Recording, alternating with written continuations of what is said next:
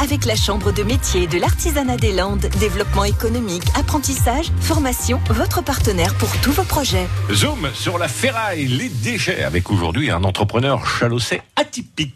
Bonjour, je m'appelle donc euh, Roger Ernest. Je suis récupérateur de ferraille et métaux et j'ai aussi une entreprise de collecte de déchets, déchets banals et déchets spéciaux. Je suis né à Saint-Sevé, élevé en liberté comme les poulets. Voilà, et puis mon mot d'ordre, le dire c'est bien, mais le faire c'est mieux, il faut pas le faire ailleurs. J'ai un responsable logistique qui donne donc euh, le travail à, tous les chauffeurs. J'ai environ 400 à 500 bennes euh, dans diverses entreprises des Landes et du Pays Basque. Le matin, ils partent, ils vont chercher les ferrailles les métaux ou les déchets. Pour divers métaux, certains partent en Italie, d'autres euh, en Espagne, beaucoup en France aussi. Tout est valorisé et ensuite envoyé dans des sites appropriés.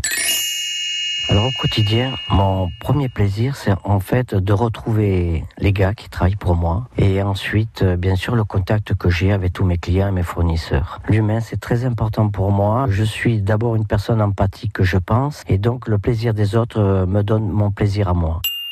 L'entreprise euh, s'agrandit. J'ai bien sûr des projets, à savoir euh, certainement monter euh, une petite entreprise au Portugal et vraisemblablement essayer de- d'avoir des contacts avec l'Italie afin de, de vendre mes métaux euh, au meilleur prix. Roger Ernest, qui gère donc la SARL Atlantique Récupération à Saint-Sevé et Atlantique Service, une autre à la benne.